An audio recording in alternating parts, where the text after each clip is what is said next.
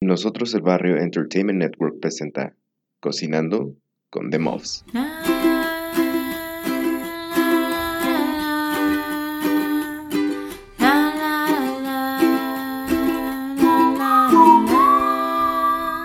Cocinando con The Muffs.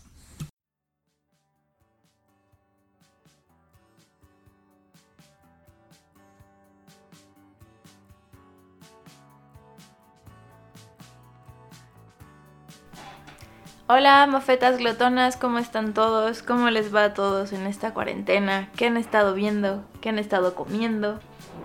¿Han podido hacer alguna de nuestras recetas? Cuéntenos, ¿qué hay de nuevo? Acá les habla Ame y conmigo está Fer. ¿Qué onda, amor? ¿Cómo estás? Bien, ¿y tú? Interesante que si se dan cuenta, este podcast, esta comida, todavía está grabando en cuarentena. No sabemos hasta cuándo dure. No, no tenemos idea y así estamos casi en todos lados del mundo, ¿no? Todo sea por que estemos mejor. Sí, definitivamente. Y pues aprovechar la cuarentena para aprender a cocinar es una súper buena idea, ¿no? Para aprender de cocina, para aprender de diferentes culturas y comida del mundo. A mí se me hace algo súper interesante siempre. Y también pues siempre se me hace padre aprender a, a cocinar porque es una habilidad indispensable, ¿no? Y aprovechando justamente esta cuarentena nos pusimos a ver una serie que se llama Ugly Delicious. Oh, por Dios. ¿Cómo? Ugly Delicious. Sí. Yeah. Sí, pues cuéntanos de esta serie, Es una serie eh, que está en Netflix. Actualmente tiene dos temporadas. Mm. Cada temporada aproximadamente es de 8 Ocho. episodios.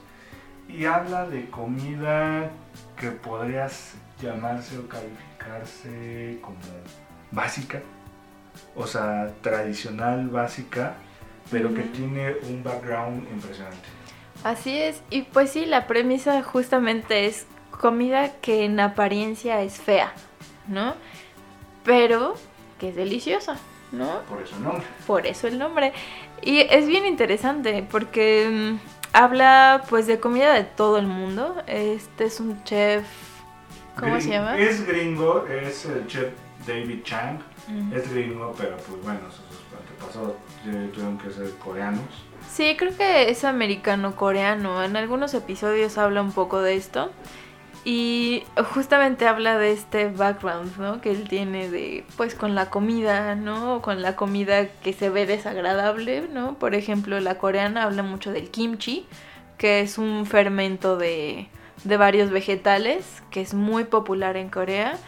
Pero pues sí, luce feo y está fermentado, ¿no? Y, y cómo la comida, aunque sea originaria de algún lugar, por ejemplo, vamos a decir la pizza, Italia, cómo se ha ido adaptando en diferentes partes del mundo. Así es. En, eh, como la pizza, como el pollo frito, como hasta los tacos al pastor sale, un el- capítulo que nos fascinó, Así, ¿no? sí, que sí. viene de la comida libanesa. Es cómo la comida se adapta y si se puede llamar este, pizza a la de Estados Unidos, a la de Italia, a la de México, ¿no? También un episodio que se me hizo muy interesante es el de los ravioles y los dumplings, ¿no? La diferencia de estos, cuál influye a cuál, cuál es ¿Cuál fue la mejor, cuál es primero. Y es, es ¿A cuál se le da chistoso. Exacto, ¿y por qué, no? Porque también es verdad. Por ejemplo, los dumplings y los raviolis en, en idea, ¿no? Son esencialmente lo mismo, ¿no? Es una masa rellena, ¿no? Y, y por qué son tan diferentes en precio, por qué son más valorados unos que otros. Eh, y esta parte ugly que hay detrás de la comida, ¿no? Que un poco pues tiene que ver a veces con los ingredientes, un poco a veces tiene que ver con, con la cultura, con, con cómo percibimos las, las culturas, ¿no? Que habla mucho, hubo un episodio también súper interesante que habla del arroz frito y cómo este es un platillo pues muy subvalorado, ¿no? Porque pues al final es un platillo que se considera de personas pobres, ¿no? Entonces es un platillo al que no le das el mismo valor que a la pasta, por ejemplo, ¿no? Porque como es, se volvió un platillo muy popular en Estados Unidos, eh, pues es un, es un platillo que se considera pues de personas eh, inmigrantes de bajos recursos de clase trabajadora, a diferencia de la pasta que se considera pues de gente blanca, de italianos, de gente que llega con más recursos, eh, que pone restaurantes más caros, etcétera, ¿no? Entonces tiene también esta parte no solamente de las, de las cosas que pueden ser desagradables al momento de cocinar en cuanto a textura, en cuanto a presentación, en cuanto a historia. historia. hay un capítulo que me parece muy muy bueno, que cómo mezclan la comida con lo, racial, la esclavitud. Exacto, eso es a lo que iba, no solamente es de esta parte eh, visual, sino de la otra parte de cómo percibimos la comida, ¿no? De cómo a veces una comida, a pesar de ser eh, tan laboriosa de hacer, de tener los mejores ingredientes, de llevar tanto tiempo, a veces no la valoramos tanto y nos parece desagradable, ¿no? De cómo muchas veces etiquetamos cierta comida por su origen, ¿no? Por ejemplo, la comida asiática, ¿no? Este episodio que vimos de, de la comida china, ¿no?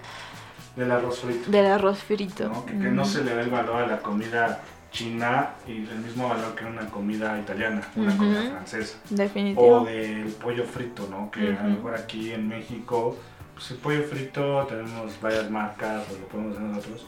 Pero allá el, pollo frito en Estados Unidos va más con pollo frito es para negro. O para esclavos, o para gente que consideran inferiores. Entonces eh, hay una parte donde unos blancos tienen un restaurante de pollo frito, ¿no? Y se enfrentan a eso, esos actos de, oye, pues esto es súper racista lo que estás haciendo, ¿no? También hay, hay un, hay, está, les voy a leer nada más los títulos de la, de la comida. Capítulo 1, la pizza. El 2 nos fascinó porque los tacos, cómo ven los tacos en Estados Unidos, en Arabia, en México. Ajá, y de cómo cambió de un para empezar la forma de asar, ¿no? Y cómo fue viajando el taco hasta hacerse el taco al pastor, que está muy padre esa historia, chequenla. ¿Qué más, Amar? Eh, comida casera, uno que nos, nos, nos latió muchísimo, que trae una animación buenísima que nos hizo reír, que es el de los camarones y los langostinos aquí en México, o camarones y cigalas. Muy interesante. camarón, el camarón normal y un camarón más grande, ¿no? y es como uno de mar y uno de río, ¿no? Una, cosa así, muy interesante. Uno de mis favoritos, parrilladas. O sea, de qué diferencia entre una parrillada coreana, una barbecue, una barbecue, una, un asado en Argentina, el pollo frito, que o sea, honestamente, muy, muy bueno. Yo sí, creo que es uno de mis favoritos. Sí, ¿eh? sí. Nunca te imaginas que haya tanta ¿cómo se dice? idiosincrasia detrás de un pollo frito, ¿no? no, no pensarías que hay tantas creencias, incluso tantas como eh, como opiniones encontradas detrás de un platillo, ¿no? Eso es algo muy interesante que toca esta serie. El arroz frito. Ese también fue de mis súper favoritos, se me hizo muy interesante, o sea, no esperaba nada y me impresionó ese episodio, me encantó aparte el formato como de discusión sobre la mesa que, que, le metieron y los invitados que tienen, que son críticos de comida y demás, veanlo, ese no se lo pierdan, muy interesante. El de rellenos, que fue este, que también estuvo muy bueno, que es como un debate político, tipo demócrata republicano en Estados Unidos. Aquí es el dumpling contra el ravioli. El ravioli, ¿no? Súper interesante. La italiana contra la asiática. muy interesante también. Y, y tiene mucho sentido, ¿no? Porque sí, en verdad, en todo el mundo le damos, yo sí pienso a veces, sobrevaloramos la, la comida europea, ¿no? La, la pizza, la pasta, la cocina francesa, las crepas, demás sobre la comida asiática y en realidad esta comida europea pues tiene mucha influencia de la cocina asiática, ¿no? O yo creo que no es que sobrevaloremos, es que no le damos yo creo que el valor a la comida asiática, porque también es buena la comida Sí, pero si lo piensas, se le da valor a la comida eh, japonesa, por ejemplo, al sushi, ¿no? No cuesta lo mismo un plato de sushi que un plato de arroz frito, ¿no? o un plato de comida china. Y tiene mucho que ver con algo que argumentan ahí justamente que pues generalmente los japoneses que van a otros países pues llegan con más dinero, ¿no? Entonces no los ves como trabajadores, como inferiores, como si se les ve a los chinos, ¿no? Que han tenido que emigrar de sus países y llegan a hacer trabajos pues de limpieza, ¿no? Así de, de, obreros. Y poco a poco han ido poniendo restaurantes, pero siempre se les ve un poco inferiores, ¿no? Siempre se cuestiona si su carne es de rata o ese tipo de, cosas, de gato, ¿no? Muy, muy, este, con un con una historia detrás. ¿no? Exacto, y es muy interesante, sirve también mucho como para valorar la comida, ¿no? Como para quitarle estas etiquetas, porque es cierto, seguimos siendo racistas con la comida, ¿no? es impresionante. A mí, a mí me cayó el 20 que sí llego a ser racista con la comida. Yo sí he llegado a escuchar esos rumores de, no, la comida china es de rata o de cosas así, ¿no? Es súper grasosa o... ¿no? En la segunda temporada, ahorita nada más hay cuatro capítulos trepados. Uno que es el menú infantil. Ajá, o sea, ese es también interesante. Lo, uno que se llama eh, No le digas curry, que son todos estos, este, ¿qué sería? Comida hindú. Sí, y también es, está súper interesante porque, pues, hablan de cómo en realidad el curry no existe para ellos, ¿no? O sea, para ellos el curry no es algo que sea real. Entonces, pues mucha gente en Estados Unidos discrimina mucho a los hindús por el olor que tienen a hierbas, a especias, por la forma en que cocinan. Y siempre una forma de ofender es que huelen a curry, ¿no? Ese tipo de cosas. Y ellos dicen, bueno, pues es que no puedo oler a algo que no existe, ¿no? Porque para mí no existe el curry. O sea, para mí es una mezcla de, de hierbas y especias que es muy, muy específico de mi familia, ¿no? Es una cosa muy tradicional para ellos y cada familia tiene su propia combinación de estas hierbas y especias para hacer guisados diferentes, muy variados, muy versátiles. Y justamente también hablan de cómo solamente conocemos una parte de esta comida, ¿no? Solamente conocemos la parte del norte de la India, que es como toda esta comida que parece mole, ¿no? Que es como un como un guiso café y algo remojado en eso, ¿no? Algún tipo de carne. Y sí se ve desagradable, pero no significa que sea asquerosa, ¿no? Como mucha gente sí llega a creerlo, ¿no? Que llega a decir cosas muy insultantes, ¿no? De la comida hindú, de la comida china, de la comida asiática sobre todo, porque nos queda muy lejos esa cultura. No estamos acostumbrados. No estamos acostumbrados, pero no solo eso, no estamos abiertos a la posibilidad de probarla, ¿no? Porque estamos acostumbrados a ponerle este tipo de etiquetas, ¿no? De es asquerosa, eh, es café parece vómito, este, hueles a curry, huele, ¿no? Ese tipo de cosas que en realidad pues si dañan a alguien pues es a ti porque te estás privando de la posibilidad de conocer. Pruébalo, si te gusta o no te gusta eso otra cosa, pero pruébalo. Exacto. El siguiente capítulo que para mí fue uno de mis favoritos es el del filete. Hablan de los cortes de carne, o sea, cómo pueden madurar un corte de carne por tres años o sea, madurar un corte de carne en tres años es increíblemente, increíblemente caro debe ser. Y este, pues el, el, asado de. El, último capítulo que está es el asado de carne de forma vertical. Los tacos, la comida libanesa. Habla más de cómo. Um, la tecnología juega a favor de la comida. Van también a un instituto tecnológico de la comida o culinario. Está increíble, ¿no? Muy interesante. Cómo se cocina la carne, para los mexicanos, la carne del pastor en el trompo. ¿Por qué es así? ¿Por qué se cocina así? Todo tiene un, este, una, un, algo científico en, esto, ¿no? O sea, no cualquier cosa. Entonces, es una serie este, pues, interesante de comida, ¿no? Hemos hablado de muchas series de comida, pero se dan cuenta, unas tienen su forma este, humana, otras tienen su forma de la tradición, otras van, van enfocado a lo que, lo cómo es la calle, ¿no? Cómo es la cultura, otras tienen eh, realmente el la historia, ¿no? Como en este caso, ¿no?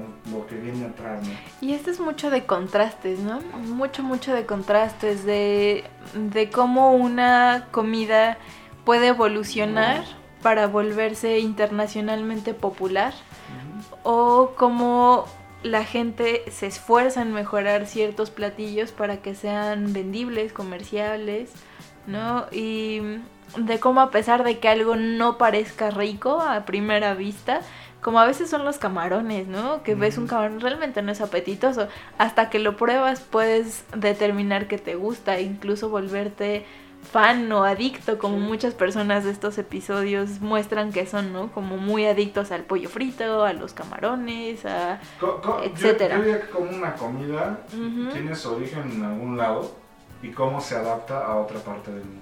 Sí, eso es muy No. interesante. Y pues sí, esta también habla de esta parte, te digo, ¿no? Como muy visual, ¿no? Que por ejemplo igual a lo mejor este ciertos caldos o texturas de la, de la comida no son las más deliciosas a primera vista, pero conforme vas sabiendo de la, de la comida, de la historia, de la preparación, pues te das cuenta y, y vas valorando estos procesos, ¿no? También eso es interesante. Yo creo No que eso es lo que yo me llevo más. comer. Exacto, sí. Y pues sí, yo sí les recomiendo mucho ver esta, esta serie. Tiene muchas discusiones interesantes, tiene varios eh, críticos de comida, incluso algunos actores invitados que también está, está padre Sale de. The Walking Dead, el Ajá, coreano. sí, sí. No, yo que entonces- me acuerdo ahorita. Sí, sale otra chica del, de Netflix, la de Love, una actriz, también está padre. Pues sí, es, es una serie interesante y este chef a mí me ha caído muy bien, lo hemos visto en varias series de hecho. Es muy honesto. O sea, es- Ujú, es- si no le gusta algo, lo va a decir. Sí, no, sí, sí. no es tan este agresivo, tan desgraciado como el de Girls of Kitchen, ¿no? Ajá, ándale. no, Oh, ¿cómo se llama tampoco yo. Pues te acuerdas es lo que estoy diciendo. Sí. O sea, él, no, sabes que no me gusta. O sea, por ejemplo, vimos Mm. uno del- de, la- una comida china que realmente no le gustó y se sacó la comida de la boca. ¿no? O sea, pues que no me lo voy a comer porque realmente no me gusta, ¿no? Así, sí, Ah. también un episodio donde pues se equivoca y le sale mal la receta y, y lo Parece prueban y sabe horrible. Pasta, ¿no? Ajá, justo creo que para unos ravioli o unos dumplings así, pues le sale horrible y le Porque sale no sé, mal. tipo, en vez de poner la harina le puso Azúcar, cebada, ¿no? ajá, algo así. bien rara. Pero bueno, es una serie buena, recomendable en Netflix. Cada capítulo dura aproximadamente una hora, son 12 capítulos. Yo creo que es muy interesante ver es- este enfoque de la comida. Totalmente, pues ojalá la chequen, ojalá les guste y cuéntenos.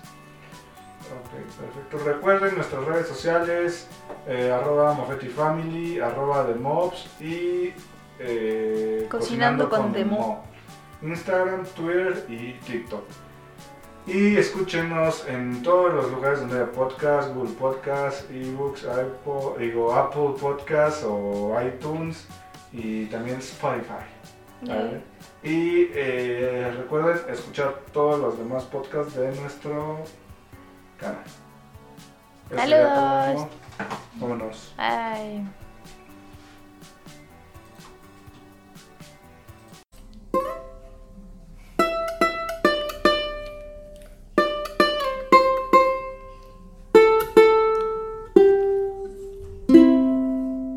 Cocinando con The Mobs fue presentado por Nosotros el Barrio Entertainment Network.